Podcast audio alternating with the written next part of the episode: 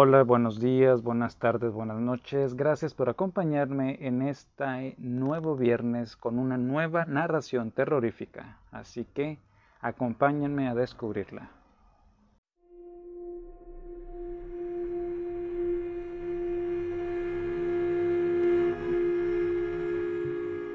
El gato negro, Edgar Allan Poe. No espero ni quiero que se me dé crédito la historia extraordinaria que voy a referir, tratándose de un caso en el que mis sentidos se niegan a aceptar su propio testimonio. Habría de estar realmente loco si así lo creyera. No obstante, no estoy loco y con toda seguridad no sueño. Pero mañana puedo morir y quiero aliviar hoy mi espíritu. Mi inmediato deseo es mostrar al mundo, clara, sucintamente y sin comentarios una serie de simples acontecimientos domésticos que por sus consecuencias me han aterrorizado, torturado y anonadado.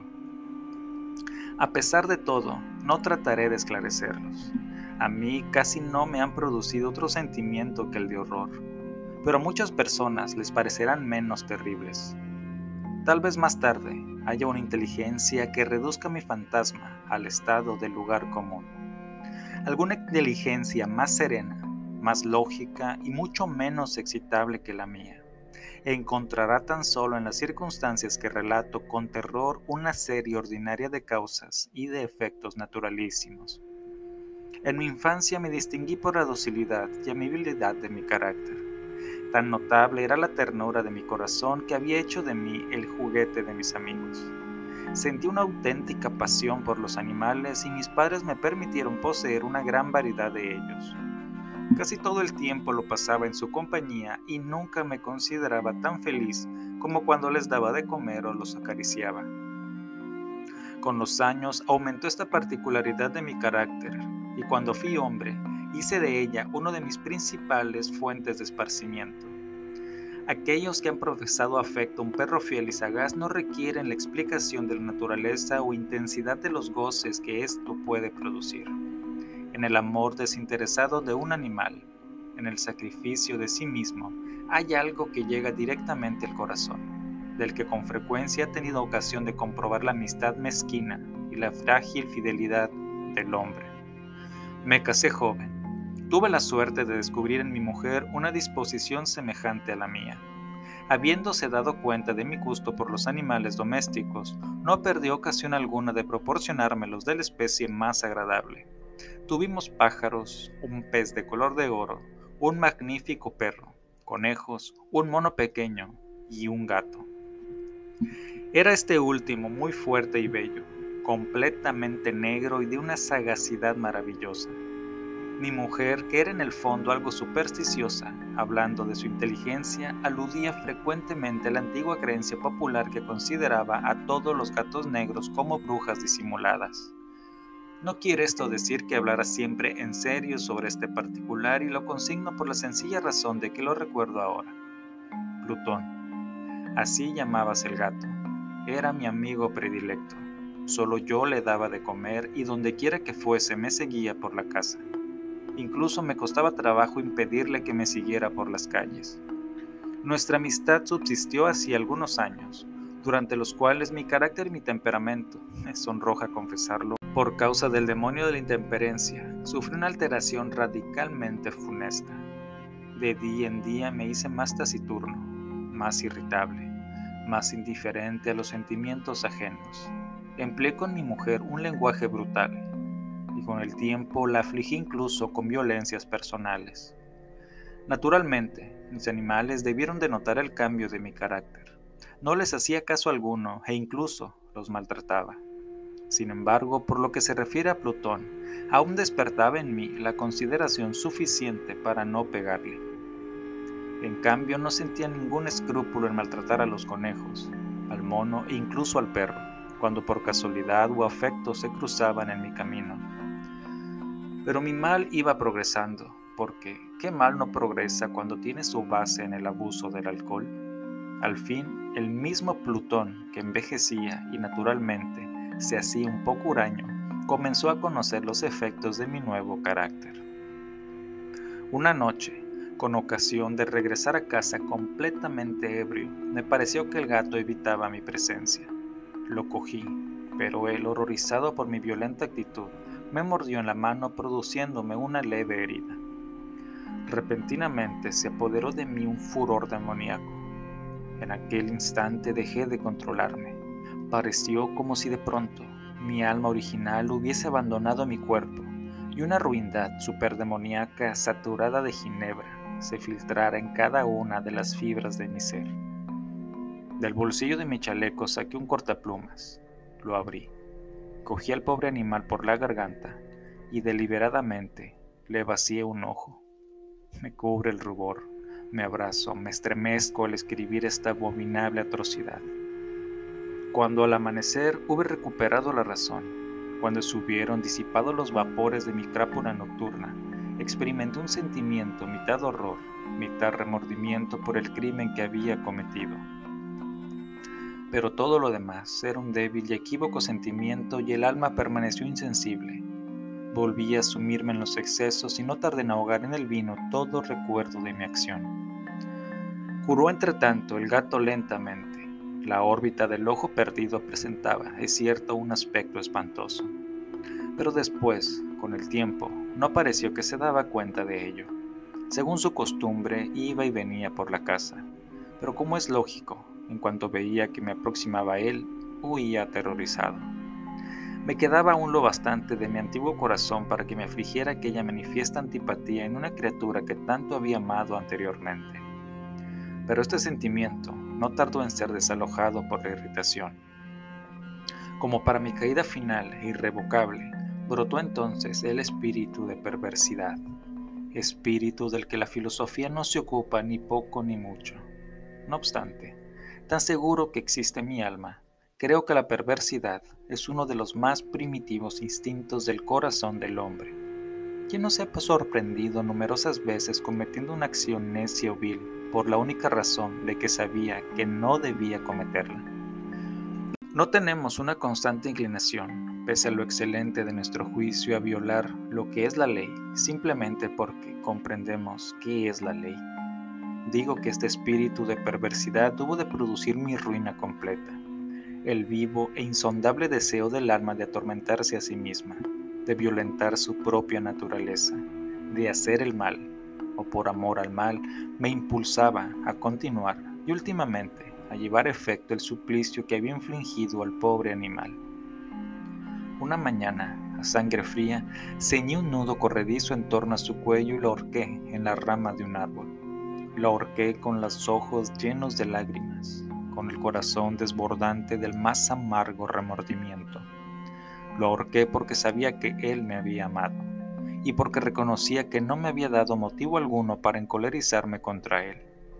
Lo ahorqué porque al hacerlo Sabía que cometía un pecado mortal que comprometía a mi alma inmortal hasta el punto de colocarlo, si esto fuera posible, lejos incluso de la misericordia infinita del muy terrible y misericordioso Dios. En la noche siguiente, al día en que fue cometida una acción tan cruel, me despertó del sueño el grito de fuego. Ardían las cortinas de mi lecho. La casa era una gran hoguera. No sin grandes dificultades mi mujer, un criado y yo logramos escapar del incendio. La destrucción fue total.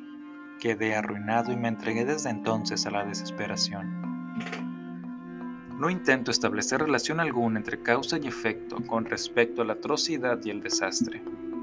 Estoy por encima de tal debilidad, pero me limito a dar cuenta de una cadena de hechos y no quiero emitir el menor eslabón. Visité las ruinas el día siguiente al del incendio excepto una, todas las paredes se habían derrumbado. Esta sola excepción la constituía un delgado tabique interior situado casi en la mitad de la casa, contra el que se apoyaba la cabecera de mi lecho. Había resistido gran parte de la acción del fuego, hecho que atribuía su construcción. En torno a aquella pared se congregaba la multitud y numerosas personas examinaban una parte del muro con atención viva y minuciosa. Excitaron mi curiosidad las palabras extraño y singular y otras exclamaciones parecidas. Me acerqué y vi a modo de un bajo relieve esculpido sobre la blanca superficie la figura de un gigantesco gato. La imagen estaba copiada con realmente extraordinaria exactitud. rodeaba el cuello del animal una cuerda. Apenas hube visto esta aparición porque yo no podía considerar aquello más que o como una aparición, mi asombro y mi terror fueron extraordinarios. Por fin vino a mi por fin vino a mi amparo la reflexión. Recordaba que el gato fue en un jardín contiguo a la casa. A los gritos del arma el jardín fue invadido inmediatamente por la muchedumbre y el animal debió de haber sido descolgado por alguien del árbol y arrojado a mi cuarto por una ventana abierta. Probablemente se hizo esto con el fin de despertarme. El derrumbamiento de las restantes paredes había comprimido a la víctima de mi crueldad en el yeso recientemente extendido. La cal del muro, en combinación con las llamas y el amoníaco del cadáver, produjo la imagen tal como yo la veía. Aunque procuré satisfacer así la razón, ya que no por completo mi conciencia, no dejó, sin embargo, de grabar en mi imaginación una huella profunda, el sorprendente caso del que acabo de dar cuenta. Durante algunos meses no pude librarme del fantasma del gato, y en todo este tiempo nació en mi alma una especie de sentimiento que se parecía, aunque no lo era, al remordimiento. Llegué incluso a lamentar la pérdida del animal y a buscar en torno mío, en los miserables tuburios que a la sazón frecuentaba, otro favorito de la misma especie y de facciones parecidas que pudiera sustituirle. Hallándome sentado una noche, medio aturdido, en un bodegón infame, atrajo repentinamente mi atención un objeto negro que yacía en lo alto de uno de los inmensos barriles de ginebra o ron que componían el mobiliario más importante de la sala. Hacía ya algunos momentos que miraba lo alto del tonel y me sorprendió no haber advertido antes el objeto colocado encima. Me acerqué a él y lo toqué. Era un gato negro enorme, tan corpulento como Plutón, al que se parecía en todo menos en un detalle. Plutón no tenía un solo pelo blanco en todo el cuerpo, pero este tenía una señal ancha y blanca, aunque en forma indefinida, que le cubría casi toda la región del pecho. Apenas puse en él mi mano, se levantó repentinamente ronroneando con fuerza. Se restregó contra ella y pareció contento de mi atención. Era pues el animal que yo buscaba. Me apresuré a proponer al dueño su adquisición, pero éste no tuvo interés alguno por el animal. No lo había visto hasta entonces. Continué acariciándolo, y cuando me disponía a regresar a mi casa, el animal se mostró dispuesto a seguirme. Se lo permití y deteniéndome de vez en cuando lo acariciaba. Cuando llegué a mi casa se encontró como si fuera la suya y se convirtió rápidamente en el favorito de mi mujer. No tardó en formarse mí una antipatía hacia él. Era precisamente lo contrario de lo que yo había esperado. No sé cómo ni por qué sucedió esto, pero su evidente ternura me enojaba y casi me fatigaba. Paulatinamente, estos sentimientos de disgusto y fastidio se acrecentaron hasta convertirse en la amargura del odio. Yo evitaba su presencia. Una especie de vergüenza y el recuerdo de mi primera crueldad me impidieron que lo maltratara. Durante algunas semanas me abstuve de pegarle o tratarle con violencia, pero gradual e insensiblemente llegué a sentir por él un horror indecible y eludir en silencio, como si huyera de la peste, su odiosa presencia. Sin duda, lo comentó mi odio por el animal fue el descubrimiento que hice la mañana siguiente de haberle llevado a casa. Como Plutón, también él había sido privado de un ojo. Sin embargo, esta circunstancia contribuyó a hacerle más grato a mi mujer que, como ya he dicho, poseía grandemente la ternura de sentimientos que fue en otro tiempo mi rasgo característico y el frecuente manantial de mis placeres más sencillos y puros. No obstante, el cariño que el gato me demostraba parecía crecer en razón directa de mi odio hacia él. Con una tenacidad imposible de hacer comprender al lector, seguía constantemente mis pasos. En cuanto me sentaba, acurrucábase debajo de mi silla o saltaba sobre mis rodillas cubriéndome con sus repugnantes caricias. Si me levantaba para andar, metíase entre mis piernas y casi me derribaba. O bien, clavando sus largas y agudas garras en mi ropa, trepaba por ellas hasta mi pecho. En estos instantes, aunque hubiera querido matarle de un golpe, me lo impedía en parte el recuerdo de mi primer crimen, pero sobre todo me apresuro a confesarlo, verdadero terror hacia el animal. Este terror no era positivamente el de un mal físico, y no obstante, me sería muy difícil definirlo de otro modo. Casi me avergüenzo a confesar, aún en esta celda de malhechor, casi me avergüenza confesarlo, que el horror y el pánico que me inspiraba el animal habíase acrecentado a causa de una de las fantasías más perfectas que es posible imaginar. Mi mujer me había llamado la atención más de una vez con respecto al carácter de la mancha que he hablado y que constituía la única diferencia perceptible entre el extraño animal y aquel que yo había matado. Recordará sin duda el lector que esta señal, aunque grande, tuvo primitivamente una forma indefinida, pero lenta y gradualmente, por fases imperceptibles y que mi imaginación se esforzó en considerar durante largo tiempo como imaginarias, había concluido adquiriendo una nitidez rigurosa de contornos. En este momento, la imagen de un objeto que me hace temblar nombrarlo. Era, sobre todo, lo que me hacía mirarle como a un monstruo, y lo que si me hubiera atrevido, me hubiese impulsado a librarme de él. Era ahora, digo, la imagen de una cosa abominable y siniestra, la imagen de la horca, oh lúgubre y terrible máquina, máquina de espanto y crimen, de agonía y muerte. Yo era entonces en verdad un miserable, el mayor miserable de la humanidad, una bestia bruta, cuyo hermano fue aniquilado por mí, con desprecio, una bestia bruta engendrada en mí, hombre formado imagen del Altísimo.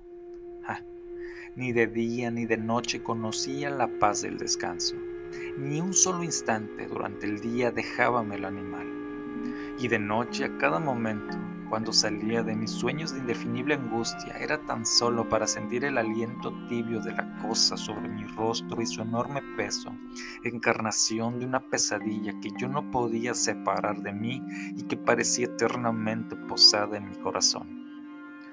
Bajo tales tormentos sucumbió lo poco que me quedaba de bueno. Infames pensamientos convirtieronse en mis íntimos, los más sombríos, los más infames de todos los pensamientos. Mi tristeza de costumbre se acrecentó hasta hacerme aborrecer a todas las cosas de la humanidad entera. Mi mujer, sin embargo, no se quejaba nunca. Era la principal víctima, la más paciente víctima de las repentinas, frecuentes e indomables expansiones de una furia a la que ciertamente me abandoné desde entonces. Para un quehacer doméstico me acompañó un día el sótano del viejo edificio en que nos obligara a vivir nuestra pobreza. Por los peldaños de la escalera me seguí el gato, y habiéndome hecho caer de cabeza, me exasperó hasta la locura. Apoderándome de una hacha y olvidando en mi furor el espanto pueril que había detenido hasta entonces mi mano, dirigí un golpe al animal que habría sido mortal si lo hubiera alcanzado como quería. Pero la mano de mi mujer detuvo el golpe. Una rabia más que diabólica me produjo esta intervención. Liberé mi brazo del obstáculo que lo detenía y le hundí a ella el hacha en el cráneo. Mi mujer cayó, muerta instantáneamente, sin exhalar siquiera un gemido. Realizado el horrible asesinato, inmediata y resueltamente procuré esconder el cuerpo. Me di cuenta de que no podía hacerlo desaparecer de la casa, ni de día ni de noche sin correr el riesgo de que se enteraran los vecinos. Asaltaron a mi mente varios proyectos, Pensé por un instante en fragmentar el cuerpo y arrojar al fuego los pedazos. Resolví después cavar una fosa en el piso de la cueva. Luego pensé arrojarlo al pozo del jardín. Cambié de idea y decidí embalarlo en un cajón como una mercancía, en la forma de costumbre y encargar a un mandadero que se lo llevase de casa. Pero por último me detuve ante un proyecto que consideré el más factible. Me decidí a emparedarlo en el sótano. La cueva parecía estar hecha a propósito para semejante proyecto. Los muros no estaban construidos con el cuidado de costumbre, y no hacía mucho tiempo habían sido cubiertos en toda su extensión por una capa de yeso que no dejó endurecer la humedad. Por otra parte, había un saliente en uno de los muros producidos por una chimenea artificial o especie de hogar que quedó luego tapado y dispuesto de la misma forma que el resto del sótano. No dudé que me sería fácil quitar los ladrillos de aquel sitio colocar el cadáver y emparedarlo del mismo modo, de forma que ninguna mirada pudiese descubrir nada sospechoso. No me engañó mi cálculo. Ayudado por una palanca, separé sin dificultad los ladrillos. y habiendo aplicado el cuerpo cuidadosamente contra la pared interior, lo sostuve en esta postura hasta poder restablecer sin gran esfuerzo el estado primitivo del muro. Me procuré una argamasa, preparé una capa que no podía distinguirse de la primitiva y cubrí cuidadosamente con ella el nuevo tabique. Cuando terminé vi que todo había resultado perfecto. La pared no presentaba la más leve señal de arreglo. Con el mayor cuidado barrí el suelo y recogí los escombros. Miré triunfalmente en torno mío y dije, por lo menos aquí mi trabajo no ha sido infructuoso. Mi primera idea entonces fue buscar al animal que había sido el causante de tan tremenda desgracia, porque al fin había resuelto matarlo. Si en aquel momento hubiese podido encontrarlo, nada hubiese evitado su destino pero parecía que el astuto animal, ante la violencia de mi cólera, se había alarmado y procuraba no presentarse ante mí, desafiando mi mal humor. Imposible describir o imaginar la intensa, la, apacible sensación de alivio que dio mi corazón la ausencia de la detestable criatura. En toda la noche no se presentó, y esta fue la primera que gocé, desde su entrada en la casa, durmiendo tranquila y profundamente. Sí, Dormí con el peso de aquel asesinato en mi alma. Transcurrieron el segundo y el tercer día. Mi verdugo no se presentó, sin embargo. Como un hombre libre respiré. En su terror el monstruo había abandonado para siempre aquellos lugares y no volvería a verlo nunca más. Mi dicha era infinita. Me inquietaba un poco la criminalidad de mi tenebrosa acción. Inicióse una especie de sumario que apuró poco las averiguaciones. También se dispuso una investigación, pero naturalmente nada podía descubrirse. Yo daba por asegurada mi felicidad futura. Al cuarto día, después de haberse cometido el asesinato, se presentó en mi casa inopinadamente un grupo de agentes de policía y procedió de nuevo una rigurosa investigación del local. Sin embargo, confiado en lo impenetrable del escondite, no experimenté ninguna turbación. Los agentes quisieron que les acompañara en sus pesquisas. Fue explorado hasta el último rincón. Bajaron por último a la cueva. No me alteré en absoluto. Como el de un hombre que reposa en la inocencia, mi corazón latía pacíficamente. Recorrí el sótano de punta a punta, crucé los brazos sobre el pecho y me pasé indiferentemente de un lado a otro. Plenamente satisfecha, la policía se disponía a abandonar el local. Era demasiado intenso el júbilo en mi corazón para que pudiera reprimirlo. Sentía la viva necesidad de decir una palabra, una palabra tan solo a modo de triunfo, y hacer doblemente evidente su convicción con respecto a mi inocencia. Señores, dije por último cuando los agentes subían la escalera, es para mí una gran satisfacción haber desvanecido sus sospechas. Deseo a todos ustedes una buena salud y un poco más de cortesía. Dicho sea de paso, señores, tienen ustedes aquí una casa bien construida. Apenas sabía lo que hablaba, en mi furioso deseo de decir algo tranquilamente. Puedo asegurar que esa es una casa excelentemente construida. Estos muros, ¿se ven, ven ustedes señores? Estos muros están construidos con una gran solidez. Entonces, por una fanfarronada frenética, golpeé con fuerza, con un bastón que tenía en la mano, en aquel momento precisamente sobre el tabique tras el cual yacía la esposa de mi corazón. Ah, que por lo menos que Dios me proteja y me libre de las garras del demonio. Apenas su voz hundido en el silencio el eco de mis golpes, me respondió una voz del fondo de la tumba. Era primero una queja, velada y entrecortada como el sollozo de un niño.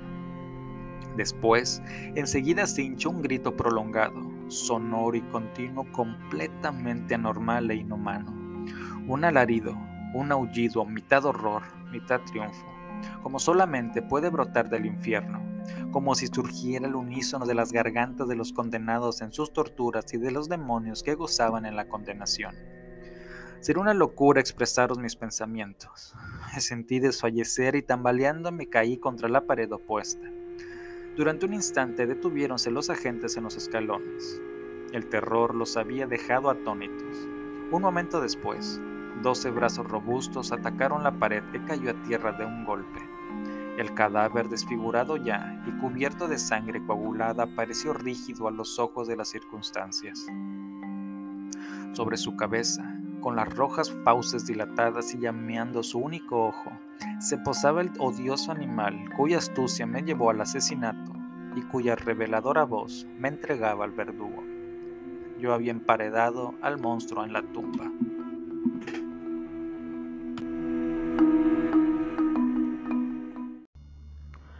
Esta fue la narración terrorífica de la semana. Acompáñenme en la siguiente y recuerda que si me sigues en Spotify, no dudes en dejarme tus comentarios. Hasta la próxima semana.